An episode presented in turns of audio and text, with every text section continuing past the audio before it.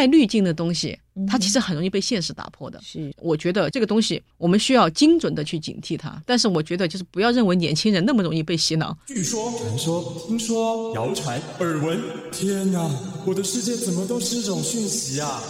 您收到过假讯息吗？资讯爆炸的年代，各种真真假假的讯息，我们怎么样才能够聪明不受骗？欢迎收听《新闻真假掰》，假讯息拜拜。我是黄兆辉，这里是由台湾事实查核教育基金会所制作的 Podcast 节目。Hello，大家好，欢迎来到新闻真假掰，我是赵辉。今天来到现场要陪伴我们一起提升媒体素养的好朋友是作家上官乱，阿乱好，黄老师好，大家好，我是上官乱。上官乱哦，是从二零二一年开始定居台湾，对不对？哎，没错。可是我常常都会误以为你来台湾好久了，因为你对台湾非常的熟悉。哦，你从二零一五年就开始非常关注台湾了，对？所以不只是你就大家好像都觉得我对台湾很熟，那就是。因为我二零一五年就是那时候两岸还在自由行嘛，我那时候就来了两次台湾，那时候是呃第一次就是来玩，然后回去就写了一些文章，哎，大家觉得耳目一新，原来台湾是这个样子的，所以呢就出版社就跟我约书稿，那为了写书，那我就觉得嗯还需要再来一趟，然后就为此呢就看了大量的关于台湾的书籍，呃史料。影像就是那时候，其实你要说我来台湾的话，那时候基本上就把台湾的整个历史还有社会生态了解了个。二零一五年的时候是那时候你住在。那成都，成都，嗯，然后是什么因缘来到台湾？因为我当时已经有在写作了嘛，然后在当地还算有一点名声。您太客气了，那就畅销书啊，没有没有，就就就算 KOL 嘛，就在某一方面 KOL。然后当时正好有一个旅行机构嘛，嗯，因为当时两岸往来比较多，旅行机构也是受到台湾这边的邀请。台湾，对对对，就是说呃，邀请一些每个领域的 KOL 来体验他们的台湾深度游。对对对，其中就包括我。然后就邀请我来啊，那我来肯定要多做一些功课呀。就对，虽然以前比如读书的时候啊，有了解台湾，但是我觉得还不够，就是不足以写出新的东西。所以呢，因为这个契机，才开始真正的全面的、深度的来了解台湾。对，后面就是出书了。第一次呃，从成都来到台湾，二零一五年的时候，当时第一次来到台湾的感觉是什么？你还记得吗？我们最早就是没有像我那样去研究台湾，之前大家对台湾的想象就是来自于我们小时候看的呃港台音乐啊，还有呃台湾偶像剧啊，或者是八点档啊，嗯、就是挺 drama 的那种感觉。对，那时候的印象是什么？哦，对对对对，就是以为台湾人都像那个台偶剧里边那样。嗯，对对，就是就是很很专门，就是不知道他的生活气到底是什么样子的。嗯、然后那些就是但凡能引进到中国的影片，他也不会给你体现这个台湾的民主制度是什么的。嗯、哎，但是来到台湾最重要的两一点，终于可以看到了，就是台湾的民主制度，它在日常中呃是什么样体现的。比如，嗯、哎，我们就一个普普通通的人，竟然可以预约参观总统府嘛？这个在中国想都不敢想象，你那个一百米外也被打出去了，嗯、对吧？嗯、是，对。然后还有其他就是呃整个。台湾，我们说最美的风景是人嘛，就这句话真的不是吹嘘的。每一个来到台湾的大陆人，一定都会有切身的感受。开玩笑说，同样的事情发生在大陆的话，只有一个可能，那就是他是骗子。是有什么样的事情让你有这样的感觉？啊、对对对，就是举个很简单的例子嘛，就是比如在大陆，就我在哪个地方，我好像我不知道往哪儿走。在台湾的话，一定会有人主动上来跟你讲怎么怎么走。对，而且我会放心的听他的。对对对对，因为无数次的试验就发现了。大家是真诚的，完全不设防的。但同样的事情发生在中国的话，就比如我看你。啊，你正在那儿东张西望，我就知道，嗯，这是个外地人来到我们城市。然后呢，东张西望呢，如果这个时候我要主动来跟你讲的话，你要去哪里？下一句一定是要不你试一下来我们酒店住，或者是要不要，小姐，我看你的面相不错，来有个菩萨要送给你，只需要给我八八八八就好了。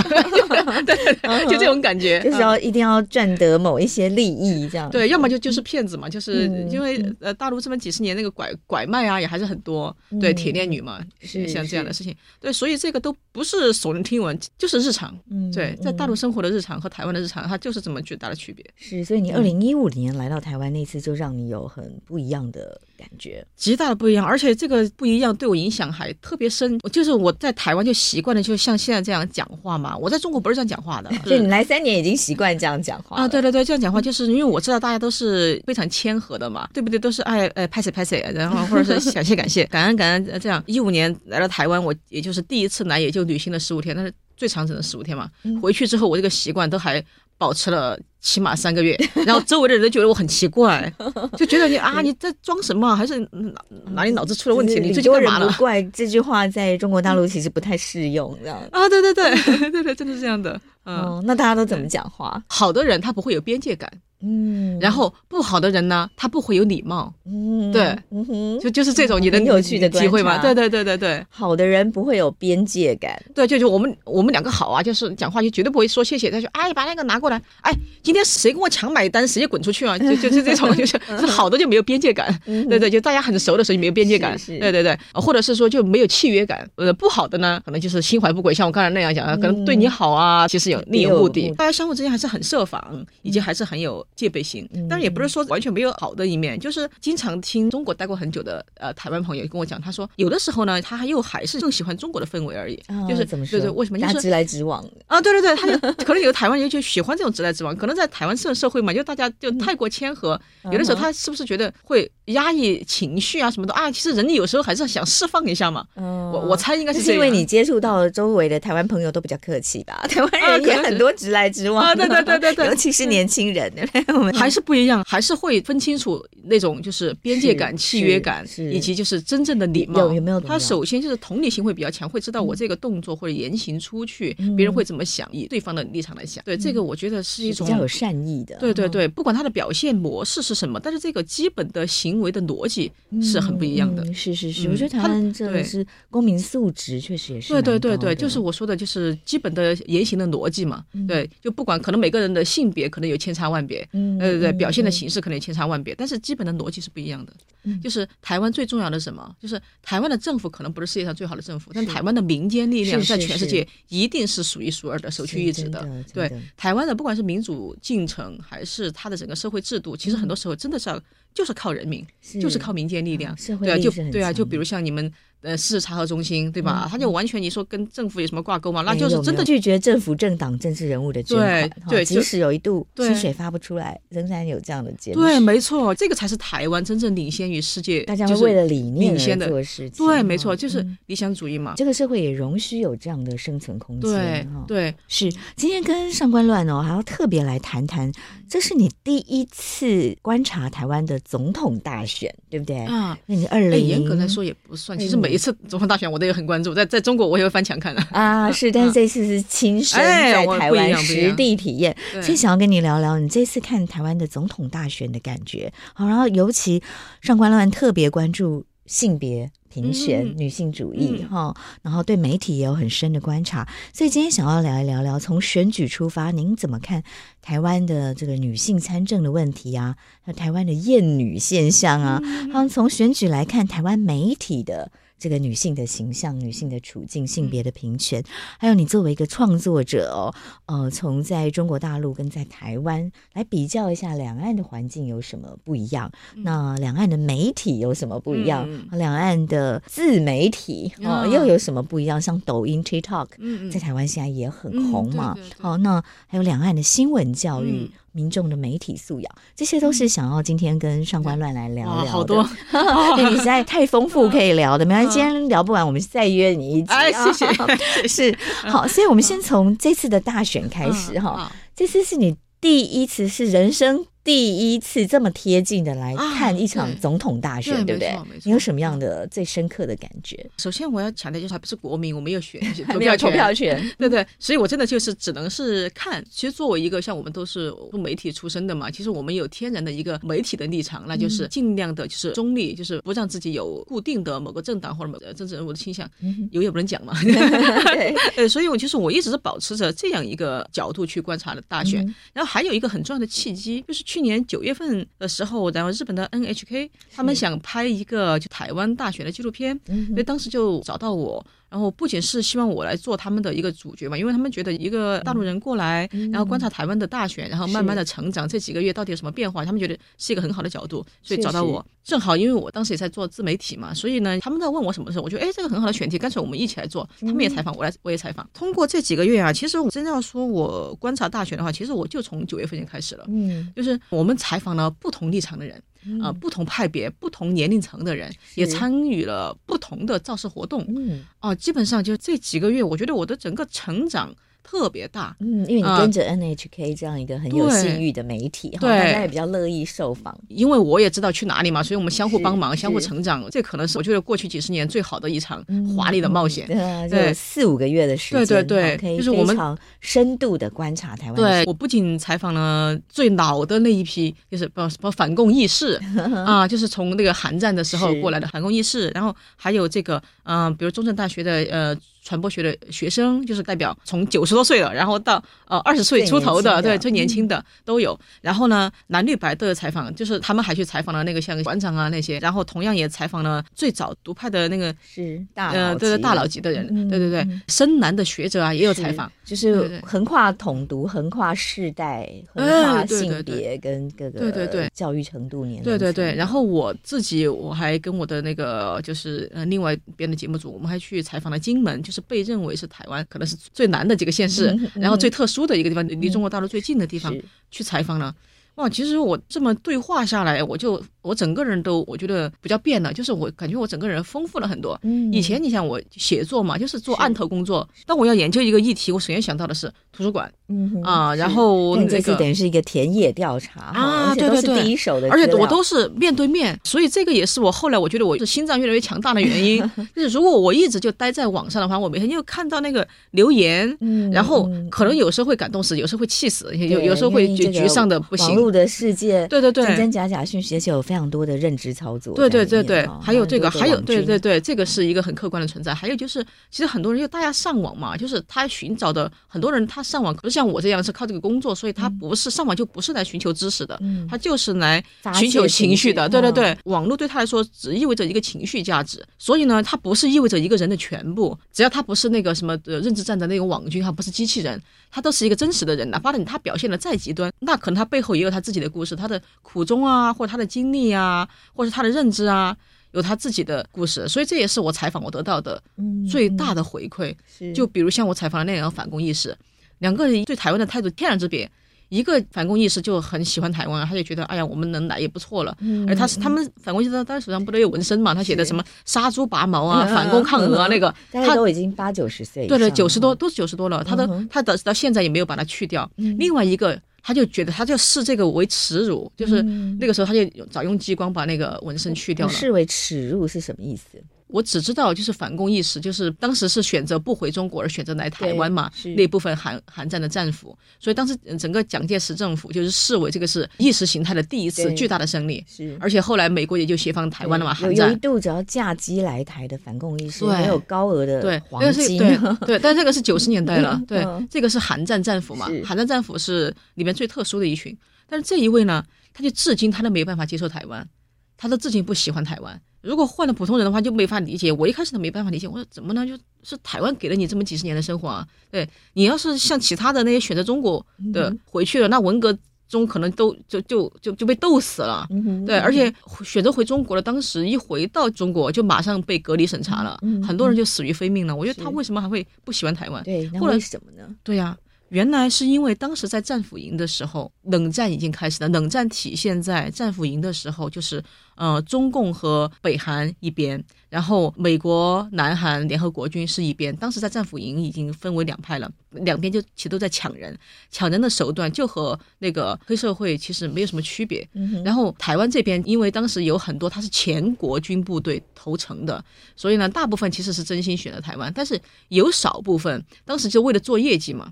就有少部分像这个法国医生，他就是被逼的。当时有一个，你可以去查一个叫林学波的人，他就是我们四川人。整个他的纪念碑还在川大里面，他是川大的学生，他当时也在战俘营里面。就是现在的纪念馆还把这个资料写上去的。他们当时采用了那种，就是两边在做情报斗争嘛，就是采用了，就他就把这个林学波当场掏心把他杀死，然后掏心出来，就是说如果你们不选择台湾的话，不在身上刻字的话，就和他一个下场嘛。当然，当然，这背后还有很多啊，就因为斗争了很久嘛，嗯、所以当时是一个非常极端的状态。呃，所以呢，在这个情况下，又有比较少的部分，嗯，嗯。他可能就是不是自愿的在身上刺字，嗯、恰好这一位老人就是，是就是、所以呢，因为他那那个时代有一些真正的反共意识，有一些是被逼迫的反共意识，对，所以你就会发现，当一个人他不是自愿选的时候，嗯、哪怕你是。强迫他来到天堂，嗯，他也不会接受，嗯哼，啊，所以这个我就发现哇，人的自由意志真的很重要，所以这个也才是自由最重要的价值之一。对对，自己选择对想要的生活。就是你，我后来发现他还是很多那个自相矛盾的地方。你会发现他内心还是觉得台湾很好，嗯，但是因为他一直觉得自己这辈子受委屈，对，所以他一直没法接受。嗯，所以就是当然我不认同他的观点，但是我也发现了，就是原来真正的自由应该是。你至少要真正的说服他，而且真正的自由就是包括了自由意志，不然他永远没办法接受你，哪怕是天堂，他也说我没法接受。这这真的是对人性一个很特别的案例哈，对，值得观察。对，也是从他之后，我才开始想，我在想哇，这件事情，对，一个自由自由这件事，还有那些就是我们说统派也好，或者是呃深红也好，他们为什么会这样想？那么他们又到底经历了什么？他们会这样想呢？我们应该怎么样去让他们认识到现状？应该怎么去说服他？你只是去骂他没有用。嗯哼，对，要要理解，对，要去同理，对，理解他背后到底发生了什么，他会这样。是，对对对，是，对，所以这是这次大选期间一个很深刻的对人性、对自由的一个醒思。开始不是说谅解了，而是说明白了怎么回事，为什么会出现。这个样子，嗯，对，就对台湾的认识，嗯、而且你了解这个，必须要了解它背后发生什么嘛？是对台湾的整个历史脉络，这么几十年，其实也更深的认识。两岸之间的，对，对包括金门也是，就是比如像反共意识，他名字叫反共了嘛，我们以为他们很反共，结果没想到还还是有这种呃看法在。那么在金门，同样也有个相反的印象，嗯，我们之前就觉得金门。啊，他们都好像就是最贴近中国，对对对，而且我去采访才发现，哦，原来他们就是福建人嘛，因为他们的身份证上写的是中华民国福建省，呃，金门县连江县，而且他们从来也没有写他们是台湾，他们的身份证上没有写台湾，对，他们是很尴尬的，因为当大家在说我们是台湾人的时候，到底含不含对。那个澎湖金门马祖？你必须要说台澎金马的时候，他们才觉得是一家，是，对，还有他们也没有经历过日治时代，对他们对日治时代的那。那种他们是没有感觉的，对，他们同样金门，因为它一直是前线，是。一直是战地，所以他也没有像台湾本岛这样经历过那个党外运动、党外斗争，即使有可能也是悄悄摸摸的，就是小范围。金门马祖它的整个发展脉络，它的整个民主转型，完全跟台湾完全不一样，对，他就没有什么民主转型，有非常多的驻军，对啊，就是驻军，他就战地啊，第一线，对，那就是哦，到时候就直接裁军了，他们就直接空降了这个选举制度，对啊，就是他们。就就没有经历过台湾这样权力从无到有啊，这一点特别像是日本，他这也是战后那个美国直接给他们空降了一个 呃君主立宪，给他们保留了天皇制度，给他们空降了内阁制，然后选举，他们没有经历那个权力从无到有的这个过程，不像台湾。是。对，所以他们对选举啊各方面其实没有那么热忱，嗯，嗯。所以金门也是他们的整个选举啊，可能更多的和他们那种家族啊或利益捆绑在一起，嗯、对，嗯、但这个都是之前的。就现在这几年，更新的新一代年轻人长大之后，嗯，他们的看法是不一样，他们就认为自己是台湾人，嗯，但是为什么呢？因为第一。他们比较年轻的，比如十几二十岁的时候，他们上的课程是九七年以后的那个台湾本土化的课程，他们对台湾就本来已经有认识了。第二就是他们没有经历过老一辈的那一个财富累积的那个过程，他们老一辈的财富累积，他们有的是因为占地的时候就挣阿兵哥的钱很好挣，对。再后来呢，就是因为两岸就是那个什么小三通之后，之后对对对。然后他们也没有怎么享受到，嗯、所以呢，他们对大陆的认同就没有老一辈那么强。嗯，所以为什么就是你看这次选举哈，也是我那天我在主持那个大选的时候，我一直在看，我跟那个戴宗仁老师，我说戴宗仁老师，你看，你看，金门马祖竟然民众党的票竟然占到了国民党票的一半以上，嗯、民进党的票只有不到一成，嗯哼，但是民众党竟然占到了四成，大概。那你怎么解读这样的现象？就是我刚才讲的，就是年轻人起来了，嗯、因为他们没有经历过。台湾的这样的民主转型，但他们又不认同老一辈的，嗯，呃，那些中华民国啊，或者两岸一家那那一套，所以呢，他们最好的选择那就是民众党。嗯，所以你会发现，哇，这几个离岛，包括澎湖也是，就是。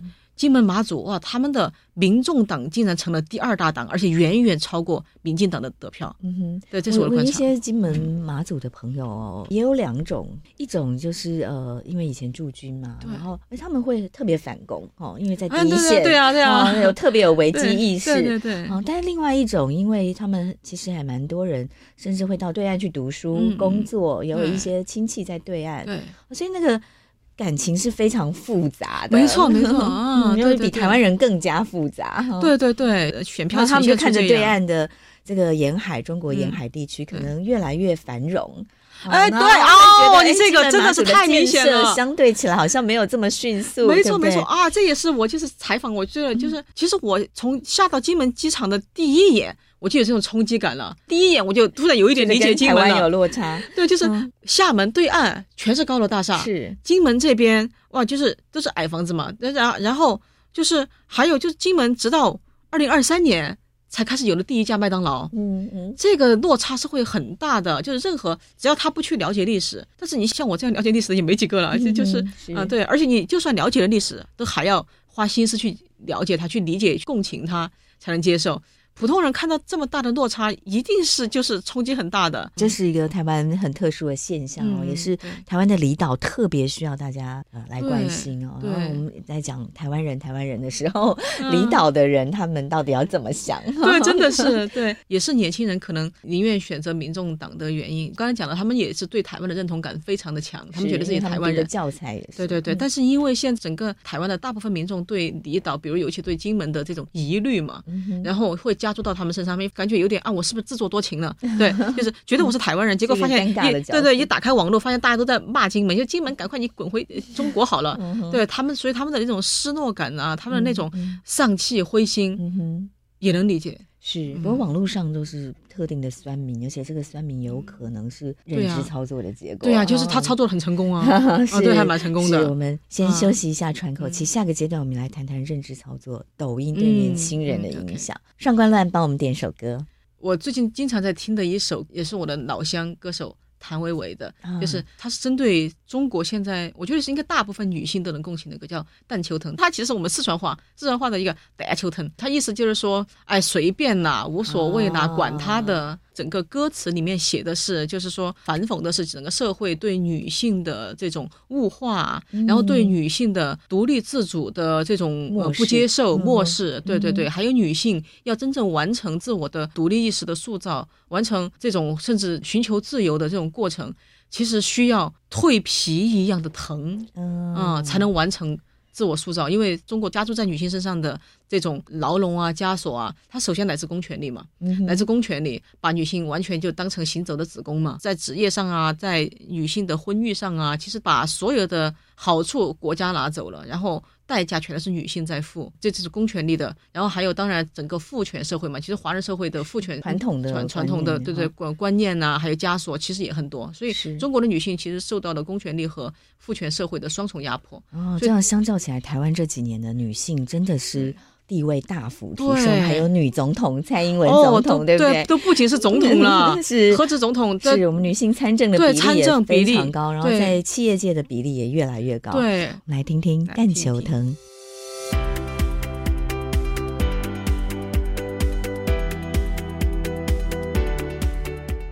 我们刚刚有谈到台湾的一些反共意识，嗯、为什么会有很极大的落差？要么很反共，嗯、要么现在还是很亲共啊？嗯、或者您刚刚有提到说，缺乏了自由意志，即使来到台湾这样的天堂，嗯、他可能也还是不快乐的，或者是觉得这不是我要的生活。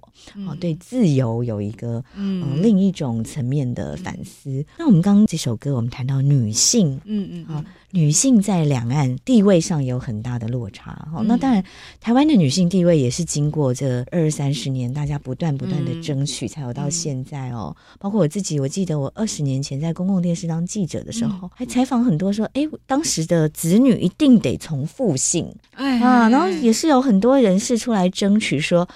那有人结过三次婚，三个孩子都不同的爸爸，然后三个小孩都跟着妈妈，然后三个姓不同的姓，嗯、为什么不能跟妈妈姓？哈、嗯，诸如此类，从这个姓氏，然后到现在，哎，子女可以从父姓母姓，嗯、只要这个父母谈好，其实就好了。嗯、然后到现在，到我们有蔡英文总统哈，嗯、我有个朋友很有趣哦，他去教这个国小的小朋友，好，然后结果他要填我的志愿哦，嗯、那有小男生就不知道该填什么。然后他就跟他开玩笑说：“那你要不要当总统？”那小男生跟他说：“ 不行不行，总统是女生才能 当的。”这个好有趣。是是，对，就是蔡英文总统在台湾哦，这个当选了总统，所以对整个女性的地位当然也就非常的不一样。好，那阿乱在看台湾的女性参政，然后女性的社会地位跟中国大陆的比较，哈，对你的呃感想是什么？哦，这个差别其实很大，一个一天都讲不完。对，对我那我 首先讲一下的感觉。你、啊、这次大选让我特别观察一下，就是台湾的女性参政。首先，我们当然知道，就台湾有女性可以当总统，但是我们要知道，就是当台湾女性都可以当总统的时候，一定意味着她的整个女性参政都到一个比较成熟的时候，大家才会觉得一个女性当总统是一个不奇怪的事情。嗯、其实我们都知道，台湾的妇女运动其实跟党外。运动是在一起的，大概也是八十年代末开始的。嗯、从最早的像吕秀莲啊，他们开始写作开始，到现在也是几十年了，慢慢有了今天的地位。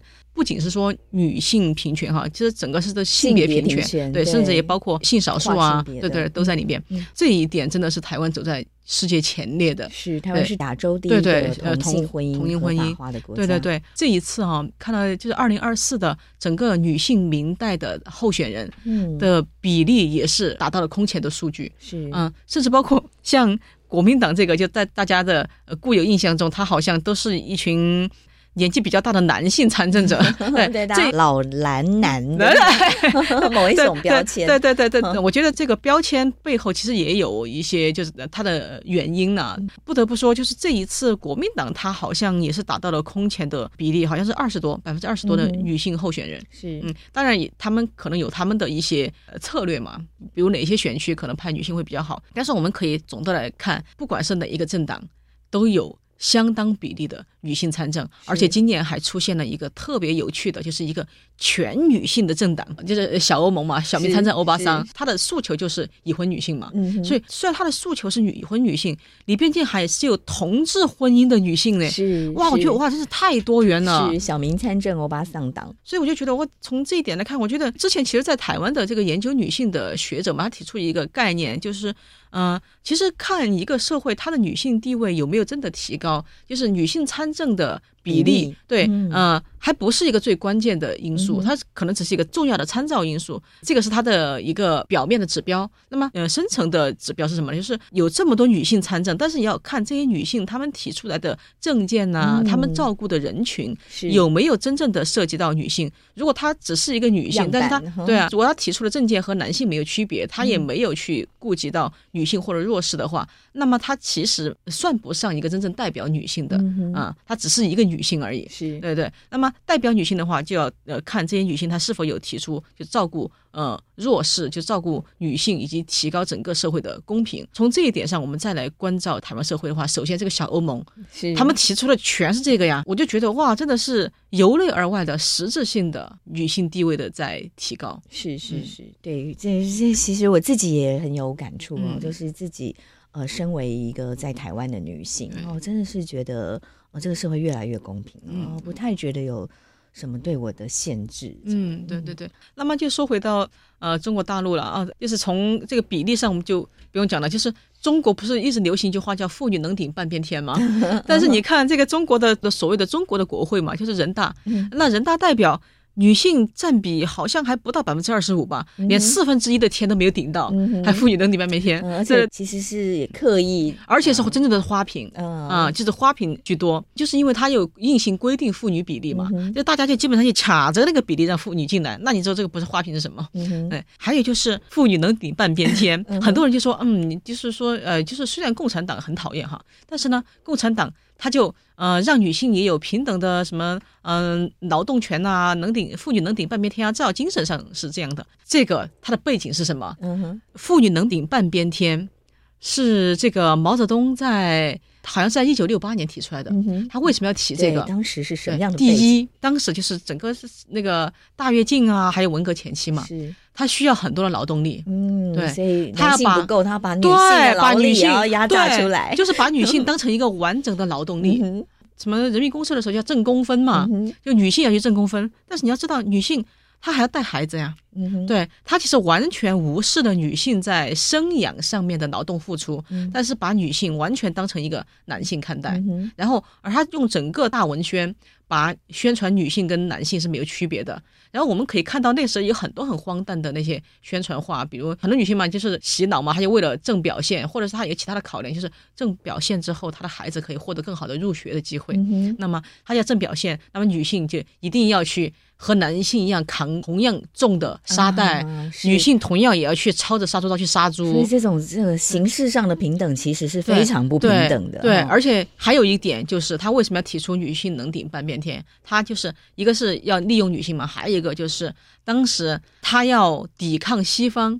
当时西方其实你看，整个一九六十年代末，美国发生了什么？第二波女权运动。嗯哼，对。就是呃，当时和美国的黑人运动和女权运动其实呃砸在一起嘛。第二波为什么要这样呢？就是当时的女性也是需要争取工作权，还有高等教育权。当时美国的很多高等教育院系它是不收女性的，所以女性要收。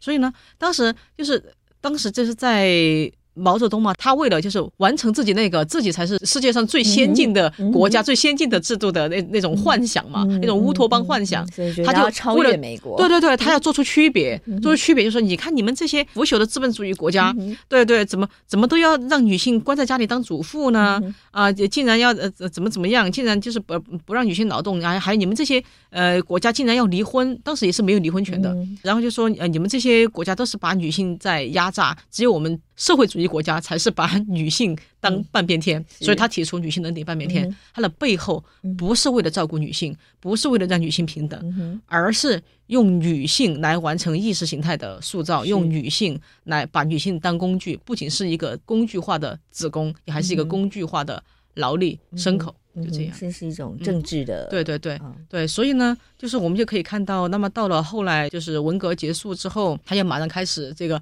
呃计划生育嘛。就是你会发现中国就特别搞笑。以前计划生育的时候，他说中国人太多了，然后后来就是中国经济发达的时候，他也说，嗯，那就是因为人多有人口红利。嗯、对那对啊，那人多到底是好是坏啊？自相矛盾嘛。对对对。然后而且这些不管他是是好是坏，所有的代价都是女性在付。你看一胎化的时候，像我我们家族，包括我妈妈啊、呃，所有家族哪个女性没有被强制的堕胎过？嗯，对。有的人说啊，我是没有被强制堕胎，她自己要去的。他就是因为怕罚款嘛，嗯嗯、怕你来把他拖去强制堕胎嘛，还不如自己堕了算了。是，对，这个也是，其实也是强制堕胎啊。嗯、就我刚才说的，就强制的自愿嘛。是，强制的自愿当然不是选择自由啊。是是，就女性没有办法自己决定我要不要生下这个孩子。对对对，女性就是从以前就是毛时代的时候，连子宫都是被管制的。对啊，毛时代的时候提倡什么叫英雄妈妈，嗯、好像是生了五个还是六个以后就叫英雄妈妈，给你发一个锦旗挂在家里。因为那时候需要劳动力。对对，那时候需要劳动力。嗯。对，然后文革一结束啊，然后就开始计划生育，就只能生一个，然后就必须要强制堕胎。对，从头到尾，你看到现在嘛，又要开放二胎、三胎了。但是，有的人还是说啊，那生不生在于你自由啊啊！你看，你这些还还有好多人不想生啊。他有这么多所谓的催生的政策，他其实变相的剥夺了那些不生或者少生的人的这个权利。就是你多生的话，你可以享受买房子上面的啊，就不用限购啊，什么什么的。那多征的税，它其实从这个不生的人身上，单身税啊。对，不过就这一点来说，可能很多国家为了鼓励生育，也都会采用类似的做法。对对，他做类似做法，但是他不是从不生的人身上剥夺的。对，那应该国家自己出钱嘛？台湾是国家自己出钱，对。但中国不是，首先鼓励生育的政策，它不是国家出钱，它是代价是由呃不生和少生的人还有企业来承担。所以最后造成什么？最后造成更多的职场歧视。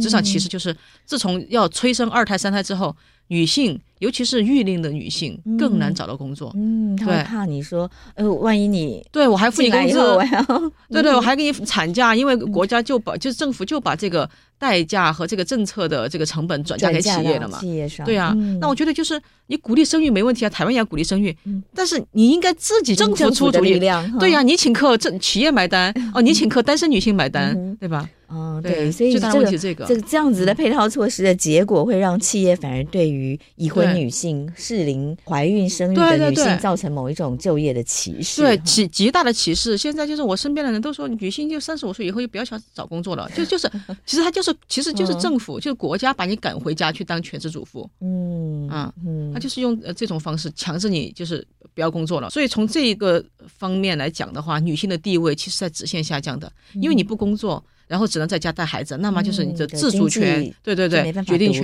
对对，其实所以就是最近为什么你会看到我们抖音上现在近几年出现了很多很多这样的网红？什么网红呢？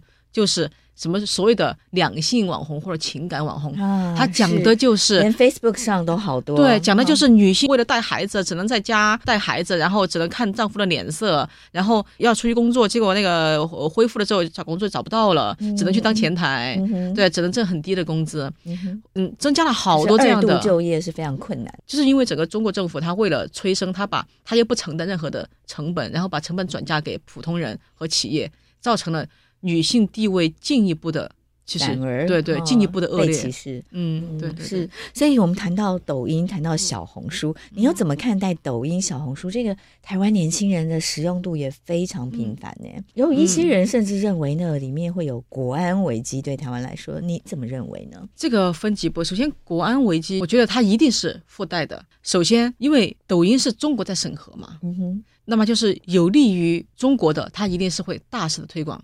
啊，有利于统战的，对对对，其实他会用演算法来迎合呃中国想听的嘛，嗯、对。那么这样的话，一定会导致就是经常看抖音的人，他的整个接收到的信息一定是有利于中国的。嗯哼，对，因为呃，不管是抖音，不管是小红书这样的自媒体或媒体或者是平台，其实都必须要接受共产党的监控，对不对？对，没错。就哪怕是 TikTok，他说是什么在新加坡嘛，他也说他的大数据没有放在国内，但是你整个你是受中国。呃，操控的呀，你整个字节也是属于中国的，嗯、字节跳动公司。对啊，对啊，除非你哪一天 TikTok 你就完全你卖给马斯克了，对、啊，完全卖给那个什么亚马逊了，完全跟中国一点关系都没有了，你自己重新去上市，那好，大家可以不用考虑。但是你现在你再怎么说，你的数据放在在中国，对呀、啊，而且母公司是有党委在管的，对，怎么也中国的。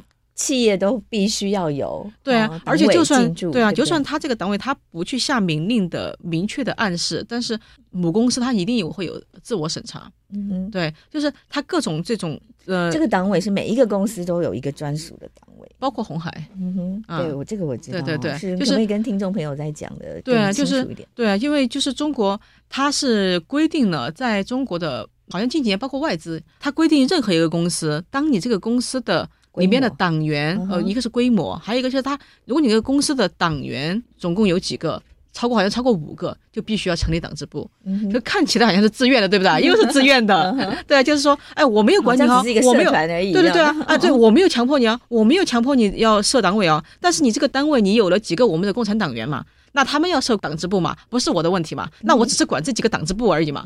那这个小的党支部，他会不会把你的公司报告给党委？那党委会不会？呃，施压给政府，政府会不会施压给你企业嘛？就是这样的嘛。嗯，嗯对。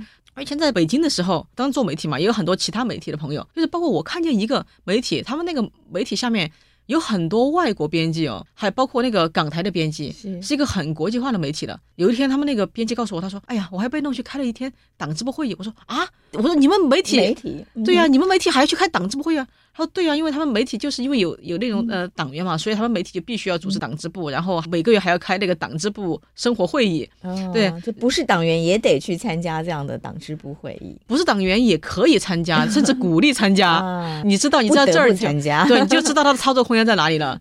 对，然后他甚至是他是台湾人，然后我觉得台湾人，他说我说他们会要求你说什么吗？他就说还好他们的那个什么党支部的那个党委还算比较开明，就是不会强迫让他们发言，然后呢，就是还是说啊鼓励你。”你们来听一下，嗯哼，就这样的，所以你就知道哦，原来这个模糊地带在哪里。所以我就一直在说，TikTok，我只是看它的娱乐，或者只是看它的文化内容，不会受影响。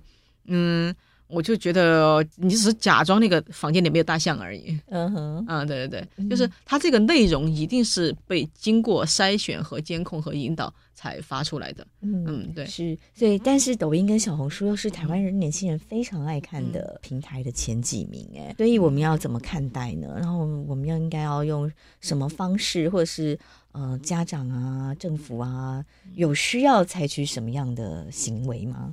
其实我也问了很多人，嗯，老实说，我包括我也问了一些明代，其实他们 他们也很无奈。嗯，我至今我都没有听到一个有谁告诉我一个答案，有一个解方哈，对，没有一个解方。嗯，我们只是提醒大家，对啊，就是因为你没有办法阻止大家去上一个最受欢迎的平台，除非你研发一个比它还受欢迎的平台，像 Twitter 啊这些，还有脸书啊这些，它没有被掌控，但是呢，大家会觉得它的娱乐化呃是差了一点。而且啊，说到脸书，脸书它虽然也推出了自己的短影音，会发现很快也被抖音网红占据了。嗯，是啊，对，转发抖音的，对对对，就是我们这个叫搬运嘛，嗯、包括那个 IG，你说 IG 也是国外的、啊，它也跟那个中国没关系，但是也会，我我经常在刷 IG 的短视频嘛。就发现上面也有好大部分也是搬运的抖音，所以 IG 也是 Meta 的，嗯，对啊，它还是就是它会搬运过来。Line 上面其实也是，好，大家传的也常常都是抖音的短影片，因为短影片非常容易传播。对，所以呃，这一点其实至少我是没有找到解方。那么就是，除非台湾要举国之力去做一个能够 抗衡。呃，TikTok 的一个东西，对平台，而且比它更好玩，欢迎，对，而且比它更好玩，能吸引年轻人，可能这最终的解放。但是我觉得台湾可能没有那个心力，对。但是呢，我要说的是另外一个，至少我是这么安慰自己的哈。你想，我们这一代人，就是我们这个八十年代出生的中国人，我们小时候看什么来的？是看小时候是看日漫。看呃日本动画，对对对，以及少量的美漫。嗯、呃，到我们青春期的时候呢，就是九十年代末二十一世纪初的时候，就是受到的更多的是也是日剧、韩剧、台剧，嗯啊，听的也是港台歌曲。嗯哼。但是你看到现在，现在对，那么这帮人，你说他会影响他变成粉红吗？一点都不影响。嗯，你看。哔哩哔哩相当于中国的 YouTube 嘛，是就是中视频平台哔哩哔哩，也蛮多人台湾年轻人在看的。对，就是你看那哔哩哔哩上面最早也是做二次元的，就是做各种日漫、美漫，是对。但是呢，它同样也是粉红最多的。这个说明什么呢？就是说明中国的年轻人在流行文化上面，他受到了呃日本、韩国、台湾的影响，但是呢，在国家认同上，他还是很容易变成一个粉红。嗯哼，对，因为他还是会觉得，嗯，娱乐是娱乐。虽然他在骂台湾的时候，他可能听的还是台湾的歌，嗯、但是不影响他在成为一个坚定的粉红。所以呢，我不知道这个能不能就是反观到台湾年轻人，对，对就是根结的是我们怎么看流行文化。嗯哼，就是流行文化，流行文化跟政治认同其实是有办法脱钩的。政治认同它最终的关键是什么？国际大事，嗯哼，和国际环境有关。采访他们那个中正大学的呃学学生的时候，就是我那个影片，就是其中一个深绿的，甚至觉得一定会为了台湾而上战场的那个女生，她说她也很喜欢看小红书，嗯，对对对，但是她可以自动转换模式，对，完全对，而且她对那些中共，她能分辨出什么中共的统战信息，而且当笑话看，嗯哼，对对对，所以我这需要具备相当高程度的媒体素养，对，还有就是你要永远知道，就是人。会用脚投票，会知道选择哪里才是最好的。他可能就是当一个笑话看，或者是当一个呃娱乐看。我觉得对大部分人这样，也不排除有一部分他就真的因为洗脑了。嗯，对，会被洗脑，然后他也会因为这个看陆剧看多了，他会对大陆会有一个很大的梦想。但是这个梦想会不会很容易破灭呢？我那天认识到有一个僧人，嗯哼，有一个呃僧人朋友，他那天他突然问我，我没跟他讲过话，他那天问我，他说，他说你们四川是不是有一个？三苏祠，就是苏东坡的博物馆。我说有啊，他说哦，他说我很想住一段时间，住一段时间，那是个博物馆，你不可能住过去。他受的是党国化的教育，他的内心还很向往那个。呃，中所谓的中国文化，文化中国，他还对那些什么呃什么李白、杜甫、苏东坡啊，还很向往。他想象中的那个什么呃苏东坡的博物馆啊，应该还是那个他梦想中的那个什么小桥流水、古香古色的院子，这他可以在那领略中国文化。我然后呢，我就马上从那个 Google Map 上把那个景点拿出来，我说我说你看，是是这样的。我我当时看了他整个大失所望，对对对，所以我想说的就是带滤镜的东西，它其实很容易被现实打破的。是，我觉得这个东西我们需要精准的去警惕它，但是我觉得就是不要认为年轻人那么容易被洗脑。嗯哼，对对对，所以你比较乐观一点。不过你刚刚也提到这个文化上的中国，台湾也是对于中国的文化的认同跟政治的认同，有一些人可以切割的很清楚哈。中国文化可以当成一种文学来欣赏，一种文化的涵养。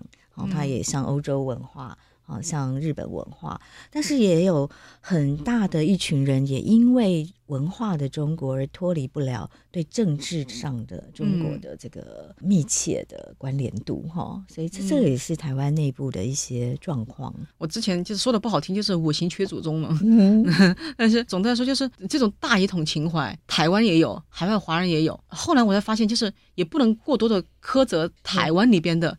这些大一统，因为你苛责他呀，或者是骂他们呐，只能把他们越推越远。是，我觉得台湾最需要的是团结。是，因为为什么？因为我后来发现，哎，海外的什么什么马来西亚，马来西亚的那些人，竟然很多人把中国称为祖国，是就是华人里边是是，是对，他是基于这样的文化的认同、啊，对啊，就精神上，嗯，我后来发现不是认同，就是我们还是要理解他到底经历了什么，嗯哼，就是这些马来西亚华人，他在马来西亚，因为马来西亚华人还是少数，是，而且他们虽然华人几乎都很有钱，哦、对，但是他们对，但是他们共同对对，他们一定要找一个。他们总觉得要找一个心灵或者精神上的靠山，嗯、对他才能够才能抵抗他在日常里面的自卑感。是对，那么在台湾，我也发现了，就是一群人像刚才可能那种反共意识，他也属于他可能文化上更认同中国，那可能就跟他他觉得自己被强迫来的有关。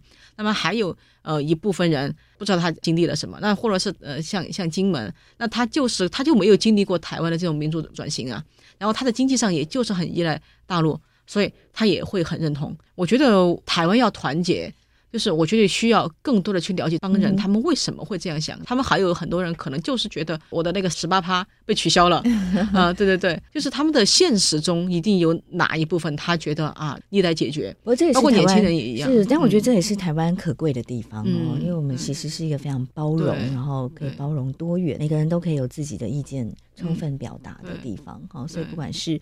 文化上的认同，政治上认同，其实都没关系 哈，我们都是可以像您说的，其实需要的是彼此理解、彼此对话。对，因为只有对话，你才发现其实对方不是那么。不能沟通的人，嗯哼异中求同，对对，就哪怕真的不能沟通，我至少知道他为什么会这样想了，那么我们就知道从哪里去解决问题，这样台湾才能越来越团结，这就是不会越来越撕裂，才能真正的成为一个我觉得越来越强大的，就是而而且这种民主，我觉得才是最经得起考验的。是，不过你刚刚提到的这个撕裂哦，我这几年的观察，其实台湾社会的撕裂程度其实是蛮高比例受到假讯息的影响哦，我自己也亲身很多朋友也都是。这样哦，包括呃，我的朋友们也有很多群组哈，就是从小到大都有各种 LINE 群组，台湾人很喜欢用 LINE，很多，常常都是因为一些假讯息让大家吵成一团，之后就有人退群组了。哦啊，对，这是为什么事实查核中心需要成立啊？对啊，为什么我们要做这样子媒体素养的节目？对，其实这个也是。我觉得把它归成就是国安问题，就是很多时候，其实我们谈那个 TikTok 的时候，就是为什么我首先谈它是流行文化，TikTok 的现象，它其实分很多层面，国安问题是一个层面，然后流行文化也是一个层面。如果把它们混在一起的话，其实很容易失去跟年轻人沟通的管道。也就是对于年轻人来说，他们觉得 TikTok 它代表了一部分的流行文化，那么我们就用流行文化从这一点来说的话，那么就是我们台湾就是可能需要更多更多的呃力量，呃不说给他制造一个抗衡的平台吧，那么可能需要更多的人呃来做年轻人听得进去的内容，呃从不同的平台，那么这是一个方式，就是从流行文化这一点来跟 TikTok 抗衡。你刚才说的假信息，那么就是通过 TikTok 也好，Line 还包括脸书，对，因为。假讯息，它的作战方式有很多，就是我们说资讯战作战方式有很多。嗯、对，通过 TikTok 的演算法出来的这个有目的的讯息，也是一种资讯战，分很多很多。对，还有很多就是包括你像 Line 也好，脸书也好，IG 也好，他们都不是中国的平台，但是呢，也有很多假账号。那么，怎么来针对这些假账号，也也是一个方面，是需要多管齐下的。嗯、那么，国安部门是不是因为你制定一个政策，必须要考虑到怎么样执行？它这个问题看起来是一个很复杂的问题，其实需要把它剥离成很多个方面。对，哪些是国安部门需要解决的？哪些是需要用流行文化去抗衡它？哪些部门是需要台湾自己的民间力量也好，啊、呃，台湾自己的这个媒体力量也好，来共同出力的地方，这样你才能把年轻人。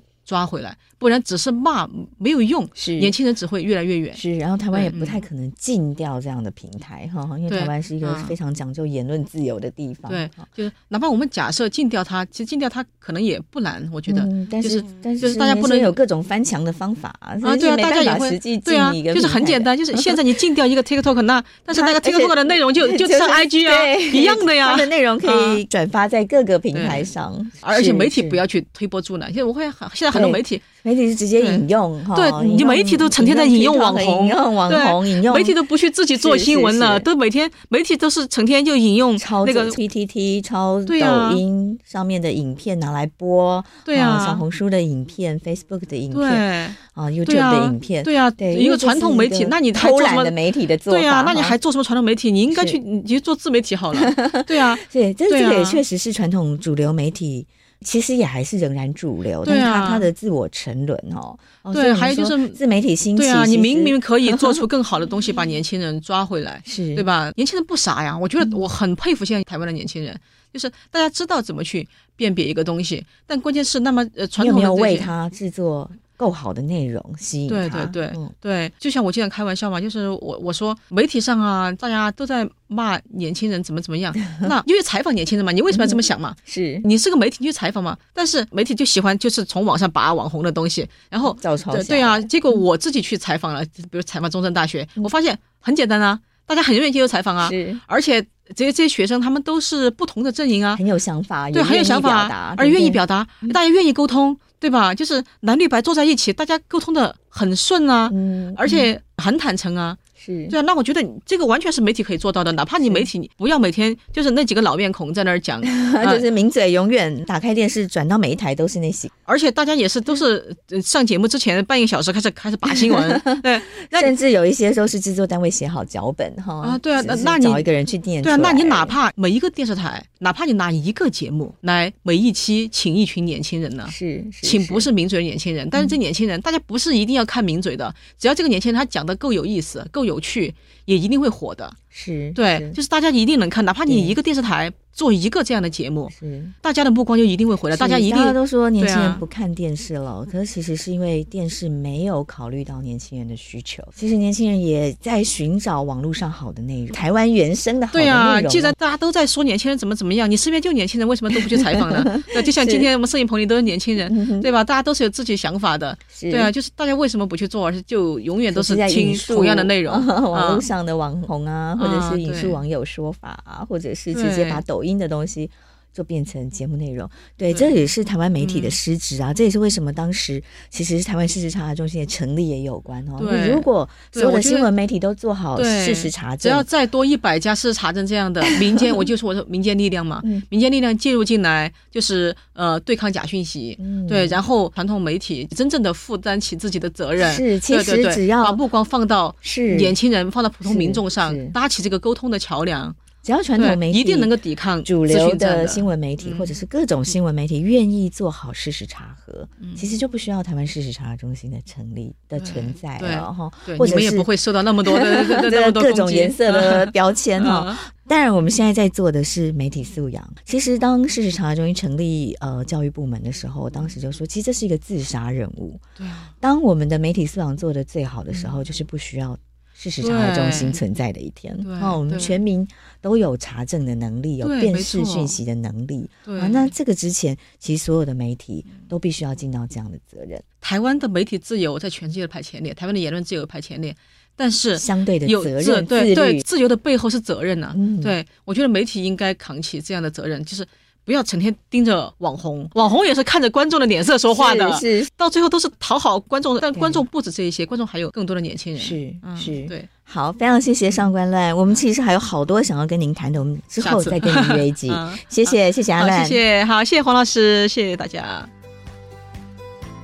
谢谢收听《新闻真假掰》，这里是由台湾事实查核教育基金会所制作的 Podcast 节目。我们将陆续邀请各行各业的朋友来畅谈媒体议题，陪您一起增强对假讯息的抵抗力，让我们都能和假讯息说拜拜。欢迎您订阅留言，告诉我们您的意见和观点。如果您喜欢这个节目，别忘了给五星好评，也帮我们多多分享哦。